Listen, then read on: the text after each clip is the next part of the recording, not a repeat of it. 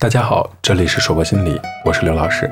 从今天开始，我和大家一起分享关于家庭教育二三事。我们今天来看看单亲家庭的家庭教育。提到单亲家庭，别总想着都是离异家庭，这是狭隘的看法。单亲家庭包括四种：离婚是单亲家庭，丧偶是单亲家庭，分居是单亲家庭，未婚是单亲家庭。只是离异家庭的比重是最大的。离异家庭呢，主要是父母由于种种的人为原因分离，成为了单亲家庭。可是，就学者的研究报告显示，父母两地分居的子女随母亲生活仍是主流。前几天才结束的高考，不就是这样的故事吗？孩子考完大学了，民政局离婚接待处排起了长长的队伍。虽然都说不要拿有色眼镜看待单亲家庭，可是你不得不面对一个现实。就是单亲家庭在家庭教育这件事情上会遇到更多的拦路虎，也更有可能带来一些隐患。首先，就学者何玉珍搜集的数据显示，有百分之六十一点四二的单亲家庭家长心态是需要重新调整的，集中表现在消沉、自卑、沮丧、易怒等方面。也就是说，每两个单亲家长中就有一个还要多的人有情绪和心态困扰。那不就很容易在对子女开展家庭教育中带来消极的影响吗？单亲家庭从一个完整的家庭变成一个不完整的家庭，情况发生了很大的变化。单亲家长身兼两职，父兼母职或者母兼父职，甚至身兼三职，维持生活、养育儿女、料理家务。他们既要工作，又要做家务、照顾孩子，往往疲于奔命，时间不足，精力不济，还要承受一定的社会舆论压力。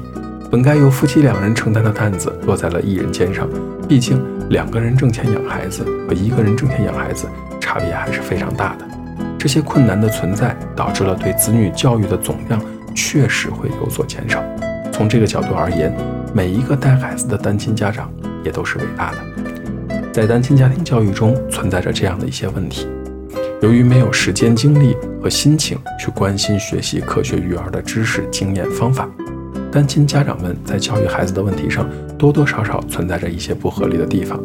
不少家长把教育的重心放在提高子女的学习成绩上，希望通过孩子的功成名就来为自己不幸的婚姻争一口气。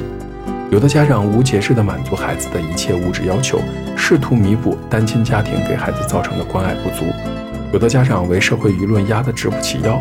不让子女告诉学校老师或同学自己的不幸身世，拒绝与学校班主任保持联系。其实，越坦然地面对一个问题，这个问题就越不会困扰我们。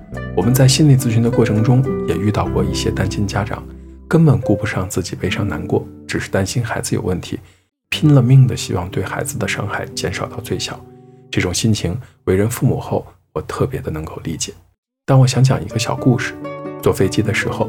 在安全须知里有这样的一段话，具体说法我不记得了，大概是这么一个意思：头顶上方是氧气面罩，如果遇到危险，头顶上方的氧气面罩会落下，请怎么怎么样的戴好氧气面罩。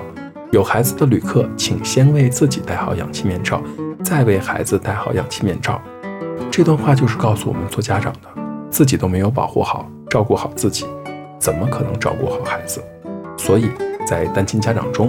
先维护自己情绪的稳定性，那么再对孩子产生的影响，自然就会减弱了很多。提到单亲家庭，就不得不提到离婚，说一些和婚姻有关的内容吧。我想每个人结婚的时候，都不是抱着要离婚的念头的，都是希望过一辈子的。只是有的时候，就是到了该分手的时刻，缘分不停留，也不能强求。男人和女人在离婚这件事情上是有所不同的。听过一个段子是这样说的：在离婚这件事情上，男人越离越害怕，女人越离越胆大。在心理需求上是这么回事儿。男人离婚后再婚，会比在上一段婚姻中变得更加的体贴、温柔，会关心人；而女人离婚后再婚，会比在上一段的婚姻中更加的独立、自信和敢于表达。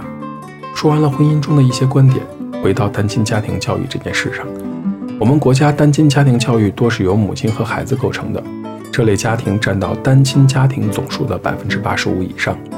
由于单亲家庭的监护人是女性，而较高社会地位与职业地位的一般多为男性，不少单亲家庭一旦成立，生活质量确实受到比较大的影响。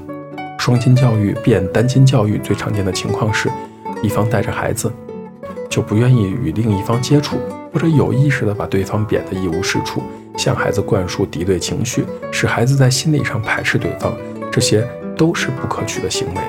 要知道，两个人的事情两个人自己解决，不要把孩子卷入，这才是科学育儿的基本法则。而且心态很重要。有些家长总把孩子成长过程中出现的各种问题归咎于家庭的不完整，向孩子传递了单亲家庭不正常的思想，使得孩子也觉得自己是不正常的。要知道，说话和心态有很大的关系。你越的觉得自己可怜，说出可怜虫心态的话，时间久了你就变成可怜虫。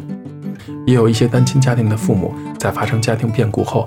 往往把孩子看作是自己的财产和命根子，他们把自己的全部希望都寄托在孩子身上，特别是一些经济困难、社会地位低下的单亲家庭。